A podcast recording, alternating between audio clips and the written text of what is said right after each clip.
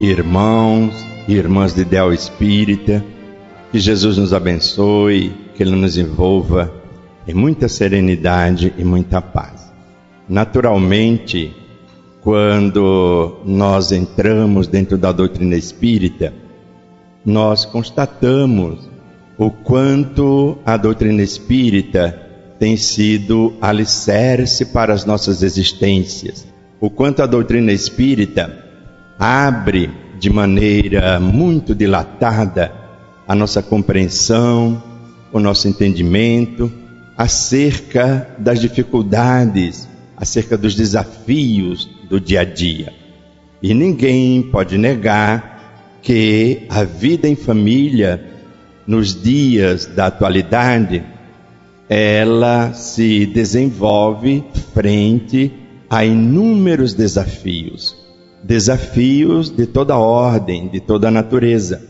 E evidentemente que a doutrina espírita, alicerçada no Evangelho de Jesus, tem para com a família um carinho todo especial, principalmente quando nós entendemos que a família da consanguinidade genética que atualmente estamos experimentando na nossa jornada terrena, ela se constitui o degrau para a nossa família espiritual, para a família da divindade, aonde Deus, dentro da paternidade divina de todos nós, aguarda que vençamos esses desafios a fim de aumentarmos a família espiritual.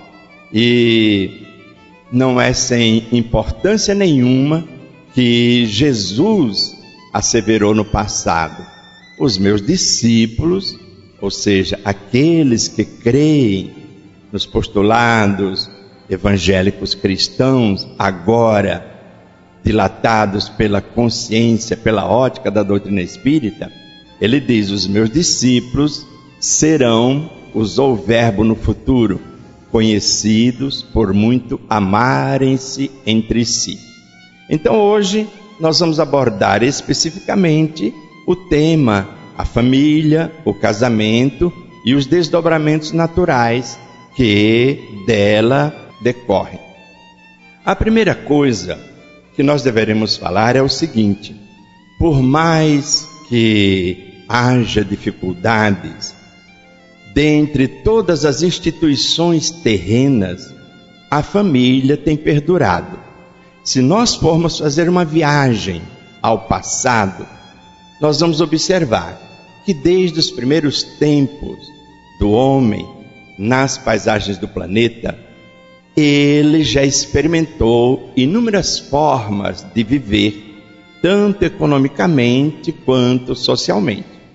Ele deixou nos tempos primitivos de ser aquele homem que vivia da coleta das coisas, aquele homem nômade que coletava o seu alimento, quando acabava ia para outra região. Ele largou esse período e quando ele fixou-se à terra, quando ele sedentarizou-se, ele começou a experimentar, comercialmente falando, o chamado escambo, as trocas, ele produzia algo, trocava com outro que produzia outra coisa, e assim durante largo período da humanidade, até passando pela época do feudalismo, do mercantilismo, quando produzia as mercadorias e ia para determinados locais fazer essa permuta. Chegou aos tempos modernos, a época das grandes navegações, as nações que encontravam-se com os mares em suas regiões, em suas fronteiras, lançaram-se ao mar para descobrir novas fontes de comércio, o chamado caminho das Índias, o período das grandes navegações, tudo isso descortinando novos mercados, novos horizontes, novos conhecimentos. Tudo isso seguiu-se a Revolução Industrial, seguiu-se os grandes conglomerados econômicos, e nós estamos percebendo que até na atualidade os países, as nações especializam-se em determinado tipo de comércio. Quando observamos, por exemplo, o Brasil, nós já temos a ideia de que o país atravessa um surto de progresso muito grande com o agronegócio, tem sido durante alguns anos o maior produtor de grãos do planeta, exportando tudo isso. Então nós observamos que no seu processo evolutivo, o homem ele experimentou vários sistemas econômicos para poder lograr a sua caminhada no sentido da evolução. Da mesma forma que economicamente falando, no sistema de governo, ele também tem experimentado várias formas de organizações sociais.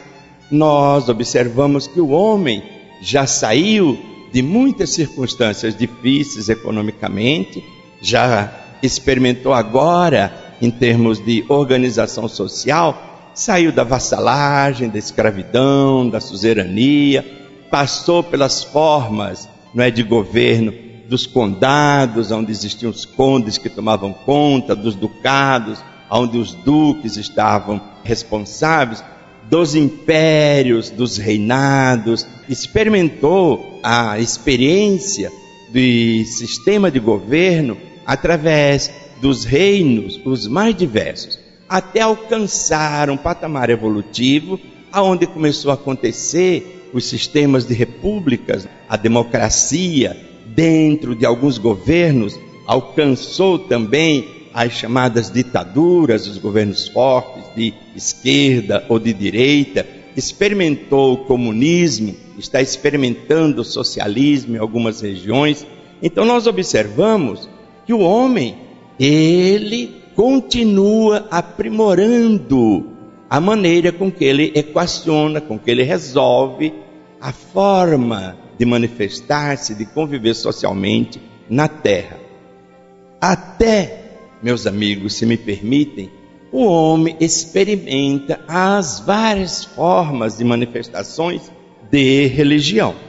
O espírito Emmanuel, através das mãos de Francisco Cândido Xavier, teve a oportunidade de psicografar uma mensagem aonde Emmanuel diz exatamente o seguinte: o homem, dentro do seu processo de busca de Deus, ele já participou das mais diversas manifestações. Ele já fez oferendas de prendas, fez oferendas de animais, fez oferendas até de seres humanos, crente que estava expressando a manifestação de respeito e adoração à divindade. Então nós vemos que o homem experimentou inúmeras religiões: o hinduísmo, o moisaísmo, o masdeísmo, o brahmanismo, até a época do Cristo, aonde ele sai do judaísmo para o cristianismo, o cristianismo para todas as formas de expressões religiosas através da reforma, da contra-reforma, as igrejas protestantes, as religiões nascidas do pentecostalismo, os neopentecostais. Nós observamos o homem buscar dentro da sua romagem terrena a forma que ele acha melhor de lidar com os problemas, com as dificuldades, os desafios do cotidiano. Entretanto, embora o homem tenha experimentado vários sistemas de governo, vários sistemas econômicos, várias expressões de manifestação religiosa, uma coisa não tem mudado ao longo de toda a presença do homem na terra. O que é que não mudou? Mudaram-se os governos, mudaram-se os sistemas econômicos, as religiões estão constantemente mudando. O que é que até hoje tem permanecido? É exatamente a questão do casamento, a questão da família. Esta instituição da família, do casamento, durante todo o processo de crescimento do homem em direção a Deus, não mudou. Tanto que, por mais que existam vozes contrárias, o casamento não cai de moda. o casamento está em constante alta. Não importa que a família não dura como durava antigamente, mas as pessoas continuam sonhando com o casamento, com a constituição de uma família, com o erguimento de um lar. Então, essa instituição dentro da sociedade planetária, da sociedade da Terra, porque desconhecemos como se desenvolve em outros planetas, mas dentro da sociedade terrena tem um propósito, tem um direcionamento. Nós, ingenuamente, muitas vezes, achamos que o casamento é aquele tipo de união que acontece nessas revistas que são vendidas nas bancas. Esse contigo, colega, sei lá que outros tipos de revista vendam aí romantizando em demasia a união. É claro que quando existe a presença do amor, o casamento é melhor. Mas, de certa forma, nem sempre as coisas acontecem dessa maneira. O casamento, muitas vezes, não é o casamento que nós sonhamos, nem a família, é a família que nós construímos. O nosso benfeitor espiritual, Albino da Santa Cruz, em uma das mensagens contidas no livro O Estímulo Essencial, ele faz a seguinte colocação: Nós não temos o casamento dos nossos sonhos, porque nem sempre os nossos sonhos são de ascendência superior. Nós não temos o casamento do nosso merecimento, porque se fosse por valorização da união conjugal, muitos de nós não valorizamos o esposo ou a esposa que está ao nosso lado. Então, não temos o casamento por merecimento. E aí ele conclui dizendo que, na maioria das vezes, o nosso casamento, a nossa família, é a família das nossas necessidades. Nós necessitamos daquela família, daquele casamento, daqueles filhos, de vez em quando nós nos perguntamos, vendo a forma como algum filho se conduz, nós nos perguntamos, mas de onde veio isso? E isso deve ter vindo para me testar. Nós estamos falando uma verdade. Muitos deles vêm testar a nossa paciência, testar a nossa compreensão, a nossa tolerância. Então, o nosso benfeitor vai explicar que nós, na maioria das vezes, temos a família das nossas necessidades. É aquilo que necessitamos. E aí é por isso que formamos, por mais que nos esforcemos, formamos uma família, não aquela que sonhávamos, não aquela que achávamos merecer, mas a família que vai nos ensinar a andar. Será que a doutrina espírita preocupou-se com isso? Com certeza. A doutrina espírita preocupa-se. E por que será que o mundo muda constantemente e o casamento permanece na ordem do dia? O casamento não muda. Por que será que o homem efetua diversas conquistas na sua caminhada evolutiva, mas ele ainda não aprendeu a conquistar a sua felicidade dentro do casamento? Ele muitas vezes valoriza aquilo que ele não conseguiu, esquecendo-se de valorizar aquilo que está ao seu lado, dividindo as preocupações. Então, se nós pegarmos o livro dos Espíritos, nós vamos ver a pergunta 695. Allan Kardec faz a seguinte colocação: O casamento, isto é, a união permanente de dois seres, é contrária à lei da natureza? E aí, veja a resposta dos espíritos.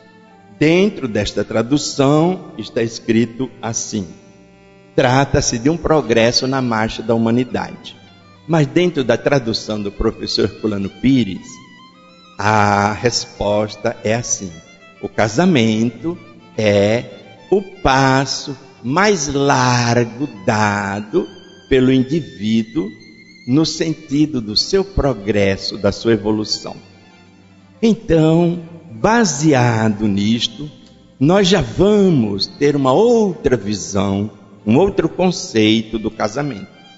Por isso que o título dessa nossa palestra aqui é o seguinte: Casamento, dois pontos. Amor ou necessidade evolutiva. Para nós termos uma ideia que o casamento é uma necessidade evolutiva. Quando é com amor, ótimo, maravilhoso. Mas na maioria das vezes é a nossa maior necessidade evolutiva. O que não quer dizer que aqueles que não se casaram, que aquelas que ainda não acharam, como costuma se dizer habitualmente, a outra metade da laranja não vai evoluir. Vai evoluir sim. Só que Deus não criou ninguém pela metade. Nós não estamos aqui em busca da outra metade da laranja.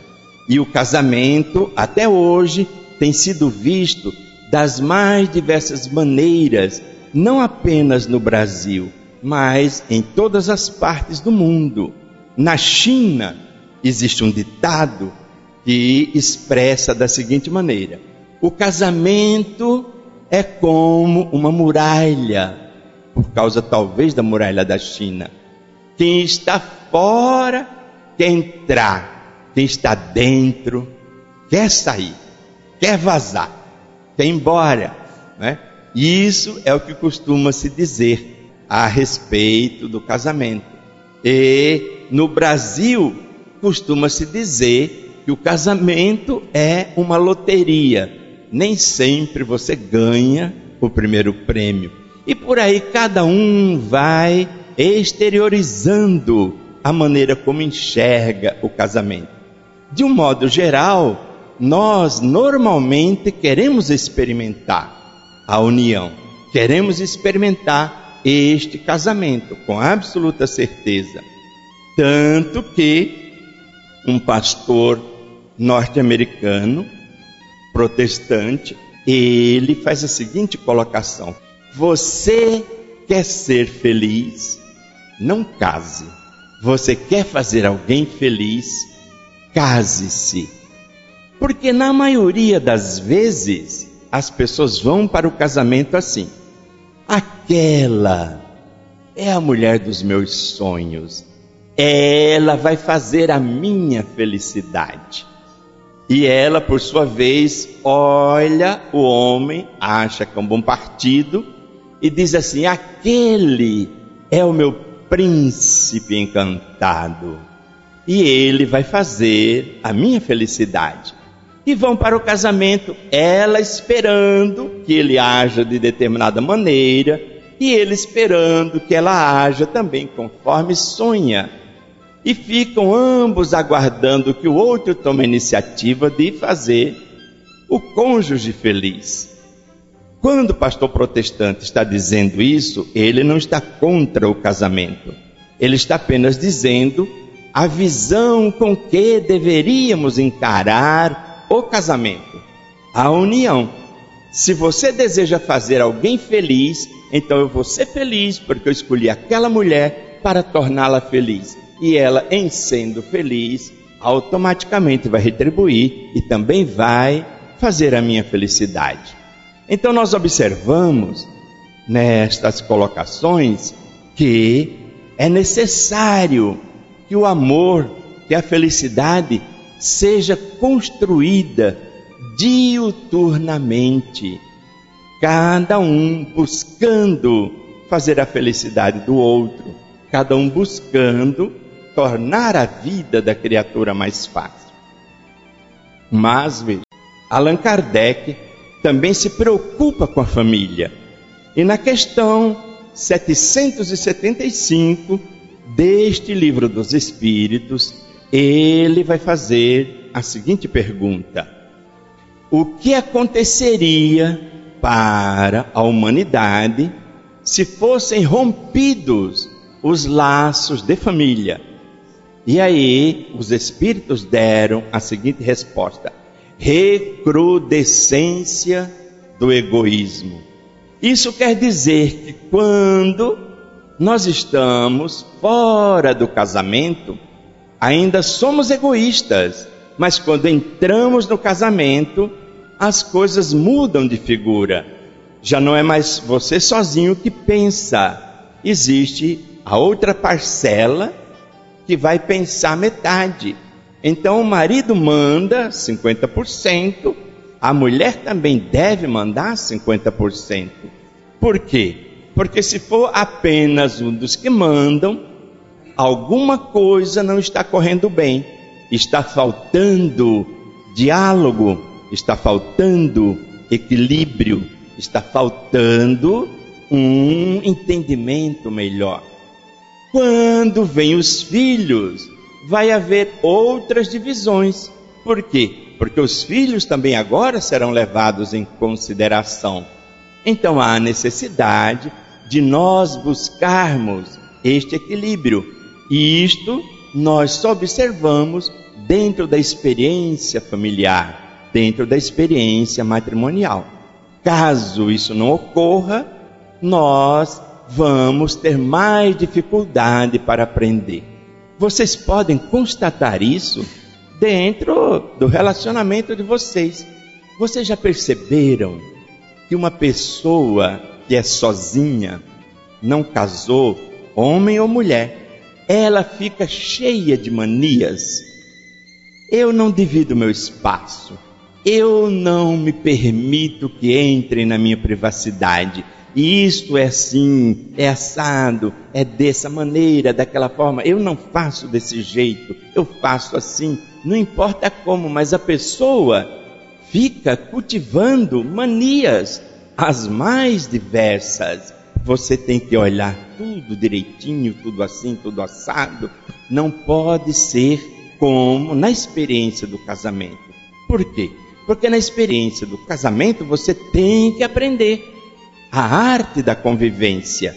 E a arte da convivência subentende que em algumas oportunidades você tem que renunciar. Outras oportunidades você tem que aceitar, mesmo que não concorde, mas tem que aceitar para que a paz reine. É claro que não pode ser aquele tipo de aceitação, como as pessoas dizem aí: ah, na minha casa sou eu que digo sempre a última palavra.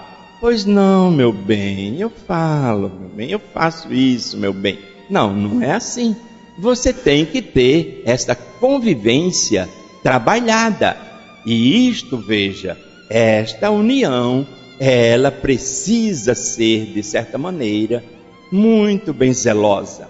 O espírito André Luiz, em sua vasta literatura, ele fala a respeito de várias formas de expressões ou de manifestações do casamento.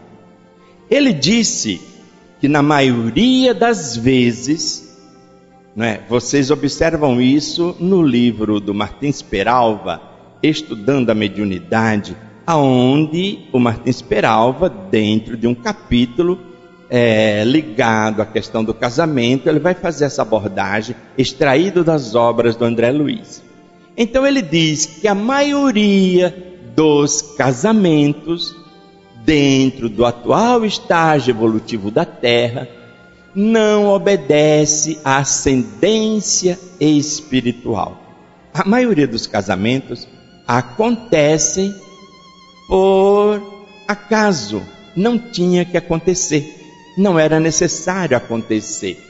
O homem está passando numa esquina qualquer do planeta e tromba com a mulher, e aí começa a ouvir sininhos tocar ela e acha que encontrou o homem da sua vida. Foi amor à primeira vista. É para a gente ter receio do tal do amor à primeira vista. Porque, como o Espírito está falando de uma circunstância presente dentro do planeta, desde os primórdios da civilização, nós vamos observar que o casamento é uma instituição que já vem, de certa maneira, se soubermos cultivar a paciência, já vem uma programação específica para cada um de nós.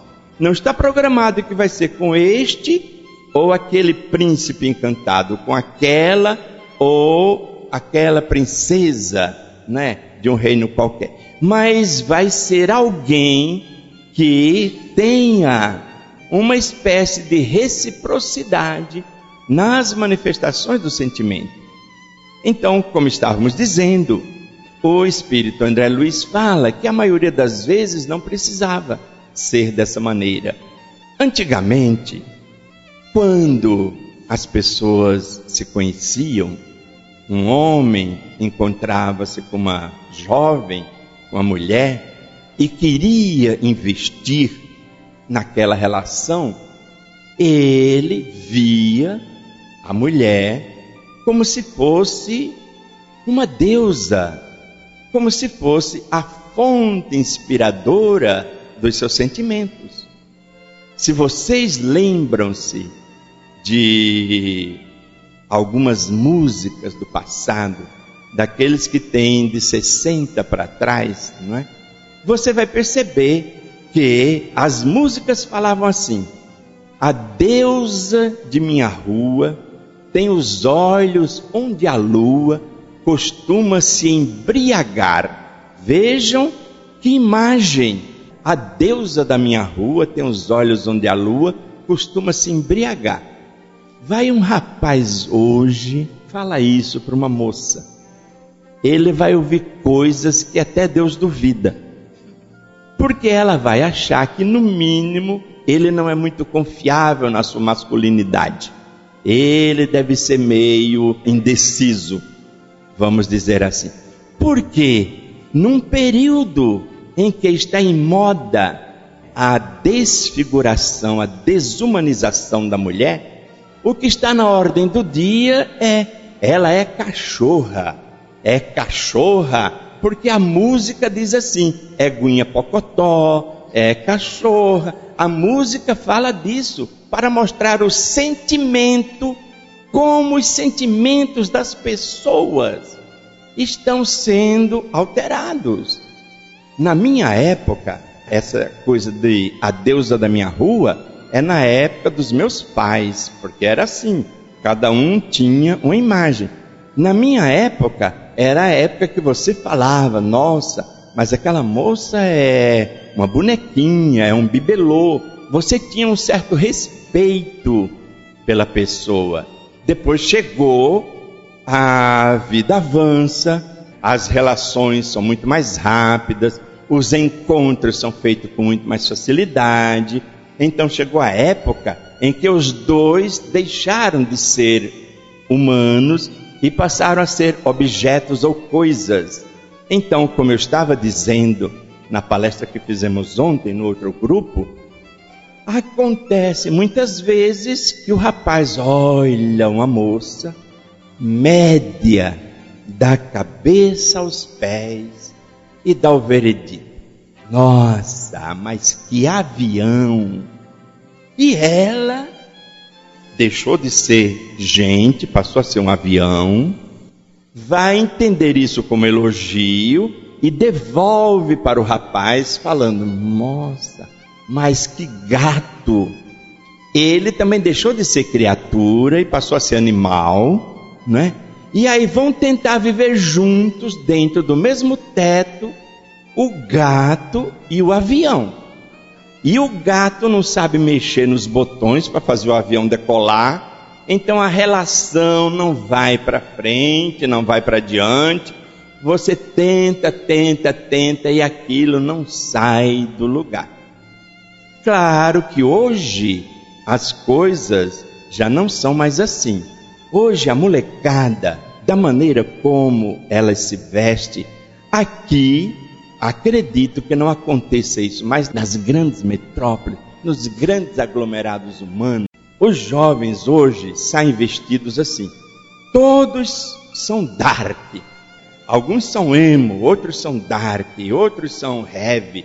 Eu sei que eles saem pintados com aquelas roupas de couro, cheia de taxas, cheia de presilhas, tudo. Elas com os olhos pintados, tipo Mortícia, da família Adams. Então saem todos vestidos daquela maneira. E o diálogo deles, amoroso, é uma coisa que vocês não têm ideia. Uma vez eu estava em São Paulo, havia saído da Federação Espírita do Estado de São Paulo, estava me dirigindo à estação Angabaú do metrô e tinha um grupo desses parado numa das esquinas ali do Teatro Municipal. Eu ouvi, sem querer, a conversa. Um deles, um rapaz, estava falando assim: Meu, eu tô fissurado naquela mulher. Pô, ela é um vírus. Veja, chamou a moça de vírus. Ela, por sua vez, devia ter respondido para ele: Oh, meu, ela é uma bactéria. E aí, a relação do vírus com a bactéria deve ser uma enfermidade daquelas, deve ser uma doença ímpar. Então, as pessoas hoje não estão mais observando-se nessas suas relações não existe mais esta colocação de respeito, de compreensão. E é por isso que o Espírito André Luiz está falando que a maioria das relações chamadas conjugais ou as relações familiares não tinham necessidade de ter acontecido.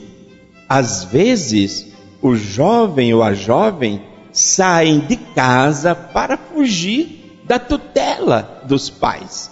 A mãe não tem paciência de educar e diz assim: Ah, eu não vejo a hora dessa menina casar para me deixar livre de preocupações, o marido é que vai tomar conta, etc, etc.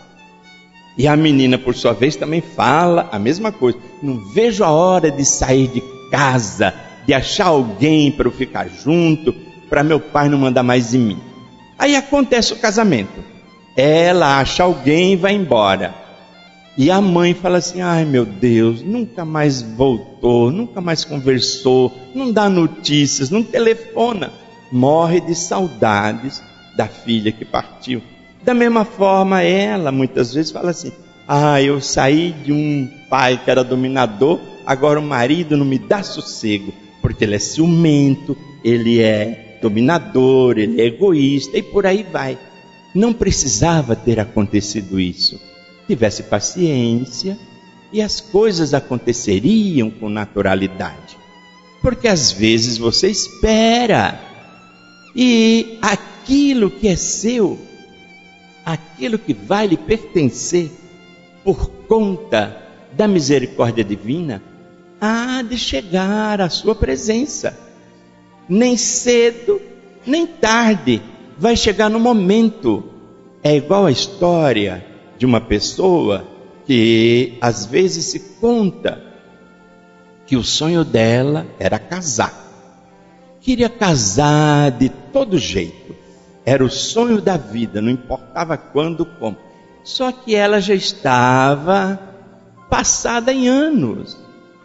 Ela já havia superado a marca da Balzaquiana já tinha passado dos 30 e tal, já estava chegando nos 40, na idade da loba, como as pessoas dizem, e nada de encontrar. Por quê? Porque ela não havia sido provida de muita beleza, de muita simpatia. Mas Deus não deixa ninguém ao desamparo. A minha mãe, que educou, eu tinha nada mais, nada menos que nove tias. Minha mãe era mais velha. Eles eram em onze, nove tias, a minha mãe, a décima mulher, e o meu tio Maurílio, o único homem da família. A minha avó, a mãe da minha mãe, falava isso e minha mãe repetia com muita frequência: Não tenha pressa. Deus sempre reserva um chinelo velho para um pé cansado. Então você vai encontrar o seu parceiro em algum momento da sua vida. Então esta mulher que sonhava casar-se não era prendada, não, não era bela, não, mas Deus não abandona ninguém.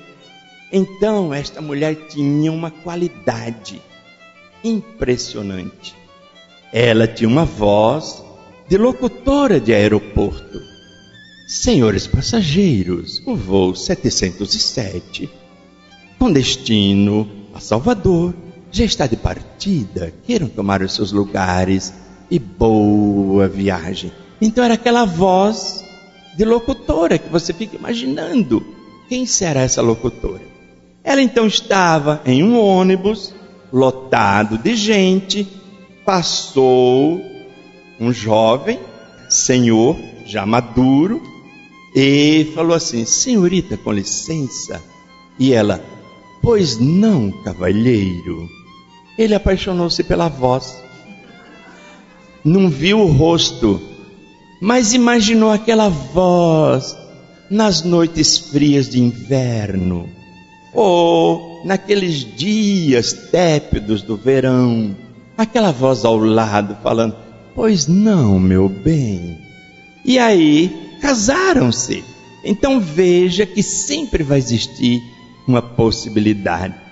Mas o espírito André Luiz, quando fala que a maioria dos casamentos ele coloca como casamentos acidentais. E hoje nós observamos esse casamento. Com essa onda dos jovens de ficar, fica aqui, fica ali, fica amanhã, fica depois, fica grávida. Aí acontece os acidentes. Aí a pessoa chega um dia na escola, com alguém no colo, fala, menina, mas eu nem sabia que você tinha casado. Como é que ele chama? Acidente. Não tinha que acontecer e aconteceu. Então, esta colocação dos casamentos acidentais é aquilo que muitas vezes leva as criaturas a comentar que o casamento é uma loteria, que você vai jogar. E hoje, se você pergunta para a moça, nossa, mas você conhece há tão pouco tempo, você já vai casar? E se não der certo? Sabe qual é a resposta? Seja o que Deus quiser. Dá de ombros, seja o que Deus quiser. E separa, por quê? Porque tem tantas separações quanto casamentos. Há uma certa equidade em número de casórios e número de divórcios. Está mais ou menos equilibrada. Então, esses impositivos. Agora, voltando àquilo que o nosso benfeitor falou, o casamento das nossas necessidades, o Espírito, André Luiz está falando, que existe algumas formas de casamentos além destes chamados acidentais. Existe o tal do casamento expiatório. O casamento expiatório, o André Luiz vai conceituar da seguinte maneira: são almas comprometidas entre si que não conseguem viver perto nem longe um do outro. Então é o casamento que os sertanejos gravaram a música entre tapas e beijos. Porque é assim, é tapas e beijos. Briga constante, ela sai batendo a porta e fala assim: "Eu vou voltar para casa da mamãe" e vai embora. Daí a três dias ela volta com a trouxinha embaixo do braço e diz assim: ruim com ele, pior sem ele. e aí volta a tentar engatar a união. Ele também faz a mesma coisa, ele sai, não aguento mais essa mala, porque acha que é uma mala, e aí vai embora. Mas morar onde? Morar com quem? Com os amigos fica daqui para lá, de lá para lá, volta também e não tem jeito. Então, é o casamento expiatório. Por mais que lutem, por mais que tentem, eles não conseguem separar-se um do outro. Vivem as turras, vivem brigando, mas vivem fazendo as pazes. E aí tem até uma justificativa. Ah, eu brigo porque depois as pazes é tão bom. Porque acha que fazer as pazes aguenta aí um período de três, quatro semanas de felicidade até que outra briga venha, outra vez desarranjar aquele conceito. O outro tipo de casamento que o André Luiz fala, ele já vai falar do casamento provacional. Então é uma prova para um dos envolvidos. Às vezes é o homem que está sendo provado, às vezes é a mulher que está sendo provada. Então é aquele tipo de casamento que você olha os dois e você fala: Meu Deus, o amor é cego. Como é que aquela moça tão delicada, tão maravilhosa, casou-se com aquele asno, com aquele brutamontes? Você não entende como é que ela, tão delicadinha, casou-se com uma pessoa como aquela criatura. Então, é o homem, aquele dominador, aquele excessivamente ditatorial, aonde diz: Na minha casa mando eu. Manda, mas ninguém o ama. Ele é detestado. Manda, mas as pessoas detestam-no. E é aquele tipo de coisa quando está todo mundo na cozinha, por exemplo, conversando, e ouve o barulho do portão, aí fala: Ih, acabou o nosso sossego. Por quê? Porque chegou o dono do pedaço, chegou o galo de briga, aquele que vai mandar ali e acabou.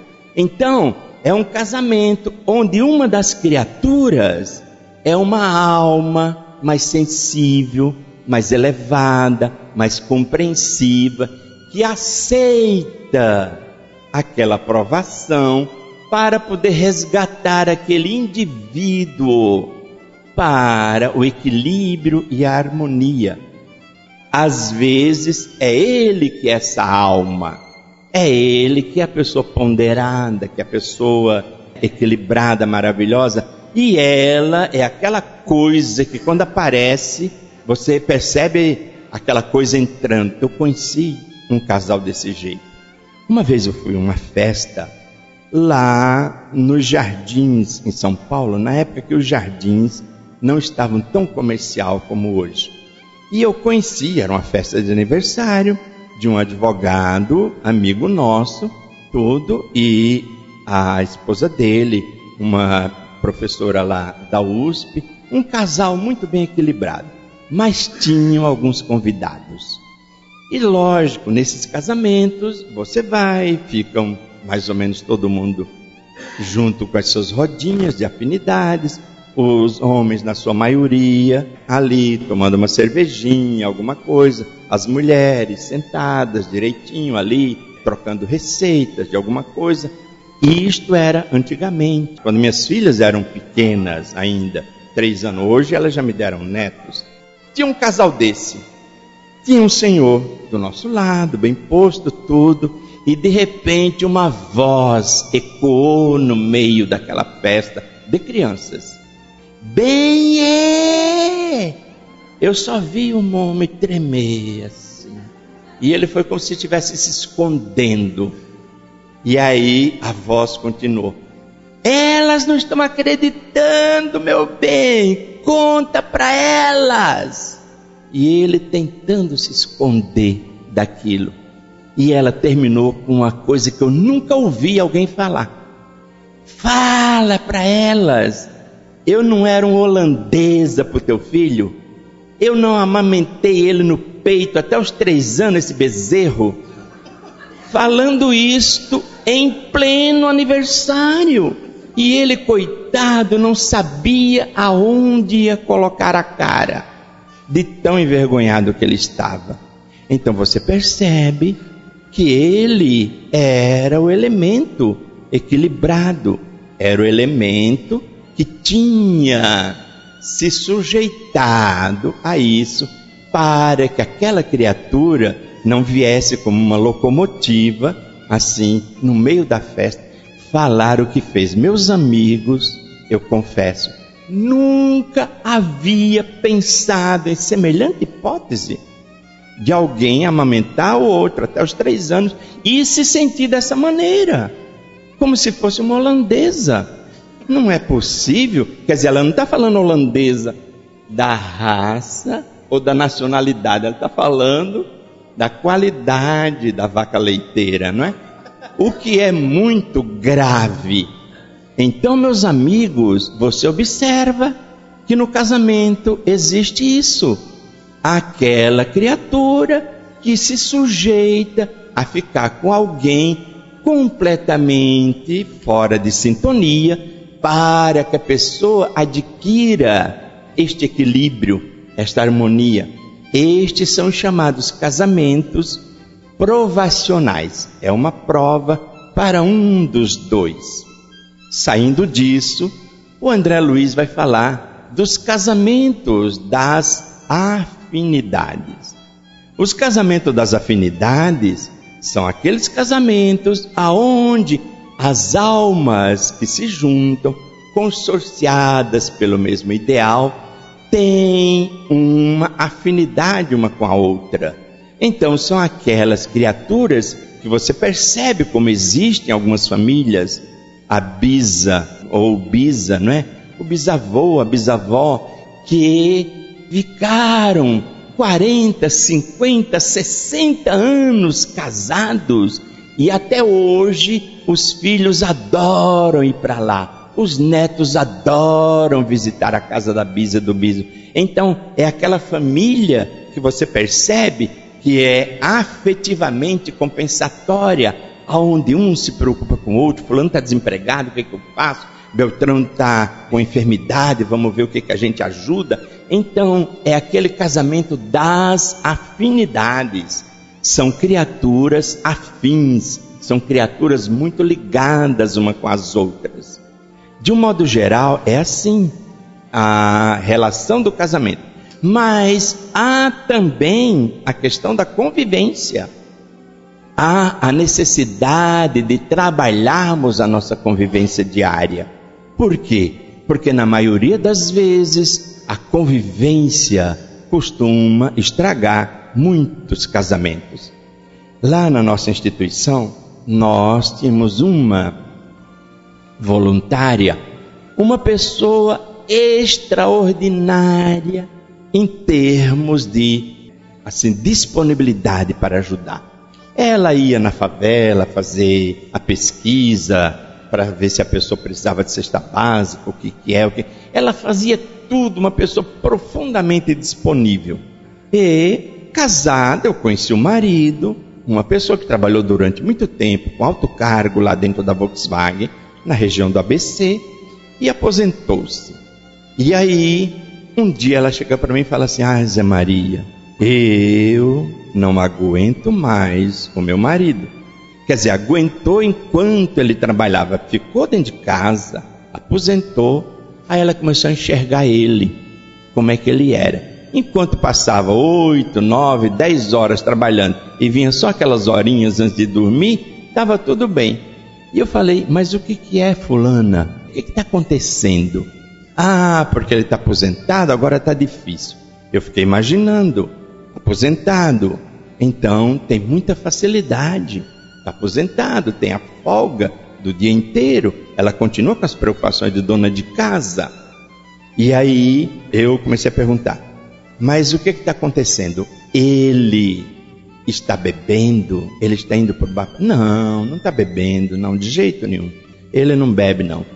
Ele está fazendo o quê? Ele está jogando o dinheiro em apostas, está desperdiçando a grana. Não, ele é até muito cuidadoso com a questão do dinheiro. Ele é ótimo, ele deixa na minha mão tal. Não bebia. não estava jogando dinheiro. Eu falei, meu Deus do céu, será que tem mulher no pedaço? Aí eu perguntei, porque é assim, às vezes o homem, ele tem uma mulher e ele acha muito bem, ele tem uma casa, ele quer comprar mais uma, ele tem um carro, quer comprar mais outro. Às vezes ele tem uma mulher e acha que duas é melhor. Então ele começa a alimentar uma outra família. Eu fiquei, será que é isso? E perguntei, ele está saindo com alguém? Está não é, arrastando asa, como a gente diz, para alguma pessoa? Não, até que ele não dá conta, tal, não sei o quê. E começou a comentar. Eu falei, mas o que é então? Não está bebendo, não está jogando dinheiro fora, não tem outra mulher. Qual é o problema? Ah, Zé Maria, agora que ele está aposentado, ele passa o dia inteiro com aquele pijama no sofá, vendo televisão. Eu não posso mais ver ele de pijama que já me arrepia. Falei, meu Deus do céu, olha só, tanta coisa para se preocupar. Preocupar-se com o pijama da pessoa. Falei, minha filha, compra sete pijamas, um para cada dia da semana, assim você não enjoa. Porque não tem sentido. O homem era bom em todos os aspectos, mas a pessoa implica com uma coisa e quer fazer com que aquilo seja o ponto da discórdia. É necessário nós termos essa compreensão para não transformarmos os pequenos problemas em profundas dificuldades na nossa vida. A convivência, ela precisa ser muito bem trabalhada. Você pode não ter demonstrações de amor a toda hora, a todo instante, de carinho, de afetividade, mas que você pelo menos respeite o outro. Outra hora apareceu um outro casal lá para conversar comigo.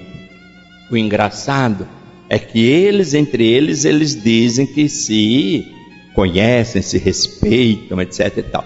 Mas quando querem vir falar comigo, eles querem falar separado, porque um não pode saber o que o outro está pensando. Aí ele veio, oito meses de casamento. Ele já havia casado uma vez, era a segunda experiência matrimonial. Olha, Zé Maria, tô com um problema no meu casamento. Eu falei, por que, fulano? Ah, não dá. Você sabe, a minha mulher é advogada. Nós moramos em São Bernardo do Campo. Ela trabalha na junta de conciliação, então ela sai 10 para as 9, ela entra às 9, 9 horas ela já está no emprego. Eu não. Eu trabalho em Santo Amaro. Eu pego toda a Anchieta, pego toda Interlagos, eu moro longe. Eu saio daqui por volta de 7, 10 para as 7, para conseguir chegar lá em Santo Amaro 8 horas. Então eu acordo muito cedo. E logo que eu acordo, eu já me desarmonizo com ela. Eu falei, meu Deus do céu, por quê? Ah, Zé é uma coisinha que vai juntando. Eu falei, ela não toma café com você de manhã? É isso? Não, não, não. Ela acorda, ela faz o café, ela toma o café comigo. Depois eu vou embora e ela vai deitar mais um pouco para dormir, porque ela entra às nove. Mas o qual é o problema? O problema é o seguinte: depois que eu tomo café, que eu vou lá no banheiro, fazer a higiene bucal, eu gosto de colocar o creme na escova assim. Ela não, ela faz assim. Então, de manhã cedo, eu já fico com aquela coisa saindo pelas bordas, aquilo já me dá nos nervos. Eu falo, mas meu filho, o que que você quer? É resolver o problema? Eu queria que ela não fizesse, mas não quer resolver o problema. Ele quer mudar a mulher, entendeu? Porque se quisesse resolver o problema, você vai em qualquer supermercado, compra o seu creme dental, usa no bolso e usa o seu. Deixa ela amassar o dela do jeito que ela quiser. Mas a pessoa não quer resolver o problema. A pessoa quer mudar a outra, quer que a outra haja do jeito que ela age, quer estipular maneiras como se a pessoa, ó, quando você casou, você não devia achar bonitinho aquilo, ai que gracinha, deixa eu arrumar. Você arrumar, agora você cansou de arrumar? Então, nós observamos que pequeninas coisas começam a tomar um vulto imenso, começa a ter uma dificuldade muito grande na relação diária. E cada um vai reclamando um do outro com alguma dificuldade. Agora, o pior que reclama é o que tem conhecimento da doutrina espírita. Esse devia ter uma compreensão maior, mas não. Como tem conhecimento, ele usa da doutrina espírita para poder trabalhar aquilo que ele acha que é o correto. É assim, você chega dentro da doutrina, você começa a namorar a doutrina, como a primeira namorada. Aí quando você noiva com a doutrina, você quer todo dia ir na casa espírita, quer noivar todo dia. Então você acha que tinha que ter e se apaixona pela doutrina. E aí eu conheci um desses lá na nossa instituição. Apaixonado pela doutrina, li a doutrina e chegou um dia para mim e falou assim: Zé Maria, descobri minha alma gêmea. Falei, ai, que coisa boa. Porque eu conhecia ele, conhecia a esposa, ambos na faixa dos 60 anos. Falei, que bom que você descobriu que a sua mulher é a sua alma gêmea. Ele falou, não, não é ela? Hum. Eu descobri que a moça que da evangelização é minha alma gêmea. Veja, eu nunca vi alma gêmea mais velha. A alma gêmea é sempre metade da idade da esposa. É impressionante. Não tem alma gêmea mais velha, a alma gêmea é sempre assim. Acha que aquela é a alma gêmea. Alma gêmea, eu falei, meu filho, você está muito enganado. Alguém incutiu em você ideias erradas. Alma gêmea a expressão do Emmanuel no livro Consolador é para definir aquelas criaturas que têm tanta afinidade com a outra que adivinha o gosto, adivinha o pensamento, adivinha o desejo, adivinha a vontade, está tão focada na outra pessoa que as mínimas coisas ela sabe. Então, alma gêmea não é assim. Essa figura é figura de linguagem. Para você descobrir que fulano é alma gêmea, primeiro você casa. E aí você coloca aliança, que são as algemas. Primeiro você põe as algemas. Casam. Quando casam, naturalmente, o que, que vai acontecer? Vai acontecer o seguinte: você começa a descobrir que a vida não é tão simples, não é tão fácil. Vem os filhos, vem as dificuldades econômicas, vem os problemas. Ela, quando casou-se, usava 3840. Depois do segundo filho, ela está usando 4850. E aí você observa que muda, os olhos mudam, o rosto muda. E aí as almas gemem. Gemem de dificuldades, gemem de problemas, gemem, choram por causa dos desafios da vida. Depois das algemas, depois das almas gemerem e vencerem juntos, uma chega para outra e fala assim: Ah, meu bem, essas rugas devem ter nascido daquele tempo que eu estava desempregado e você sozinha aguentou o tranco do lar, disso, daquilo, daquilo outro.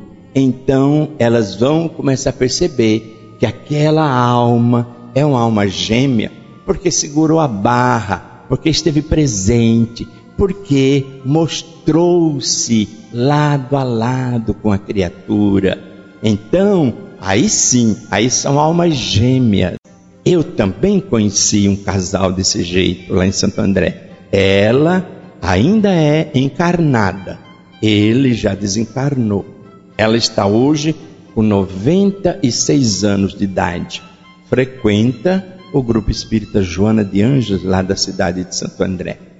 Ela contou-me, o marido era violinista da orquestra municipal do Teatro Municipal do Estado de São Paulo. Uma pessoa que tocava muito bem violino.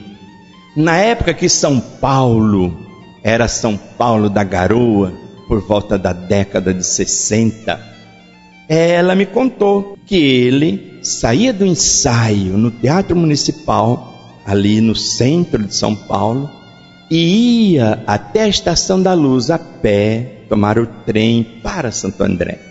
Então ela contava o tempo. Toma o trem tal hora, vai chegar em Santo André tal hora. E ela morava na época, não tinha tantos prédios como hoje, era uma casa onde morava, ao lado da prefeitura municipal, a quatro quarteirões da estação. E aí ela contava o tempo que ele consumia indo a pé da estação até a casa. Então o que, que ela fazia? Ela contava todo esse tempo, calculava, e ela fazia uma sopinha para ele, muito prendada. Ela fazia creme de palmito, creme de aspargo, creme de alho poró. Ela começava a fazer coisas daquela época que as pessoas sabiam fazer. Hoje nem sabe o que é alho poró, né? Nem sabe o que é isso. Mas antigamente o pessoal sabia. E diz que quando chegava, que vinha com aquele cachecol nas noites frias, ela oferecia o creme para ele tomar. Enquanto ele tomava o creme, ela ia até o leito e esquentava o ferro e passava o ferro no cobertor ao lado dela para deixar quentinho, para que quando ele fosse deitar, ele fosse compensado da garoa da noite. É uma alma afim. Fazer isso, desdobrar-se, alimentar dia a dia a chama desse. E ela, uma vez chorando, né, com lágrimas nos olhos de saudade, disse assim: Se você soubesse quantas valsas que ele tocava no violino em minha homenagem branca, as noites silenciosas. E aí ela foi falando uma infinidade de valsas que ele tocava.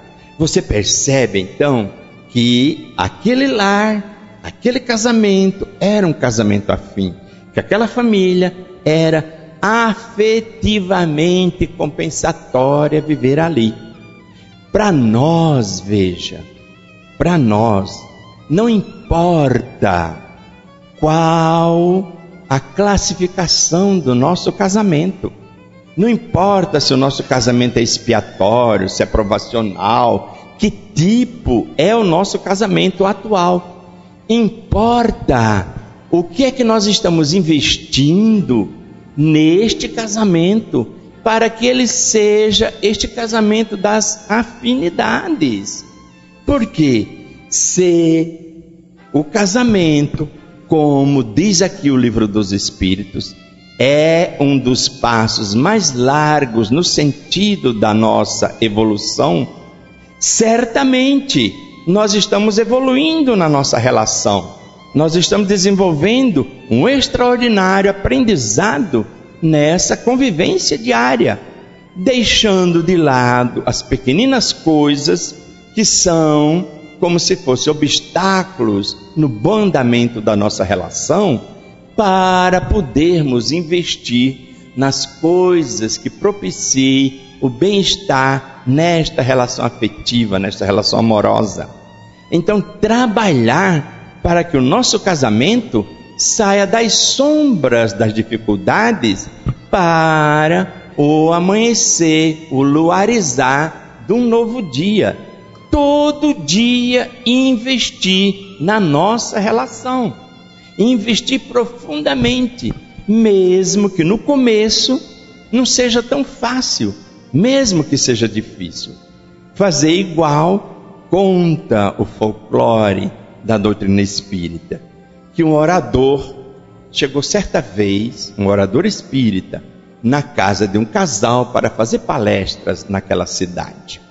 O casal, já com mais de 60 anos de casado, recebeu o orador muito contente, porque o orador estava visitando aquele local e ficou profundamente agradecido enquanto o orador estava se acomodando na residência do casal. O marido chegava para a esposa e falava assim: Ô oh, tesouro, vai lá ver se está em andamento as coisas todas, o quarto para receber o nosso irmão.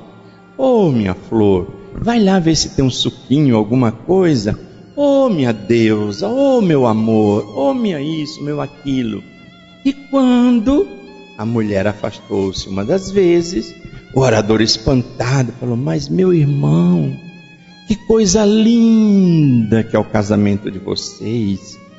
Como é que você, que eu sei que já tem, eu conheço seu filho mais velho, você já tem mais de 65 anos de casado, você ainda chama ela de meu tesouro, minha deusa, minha flor. Ele falou assim: não conta para ninguém, faz 15 anos que eu esqueci o nome dela.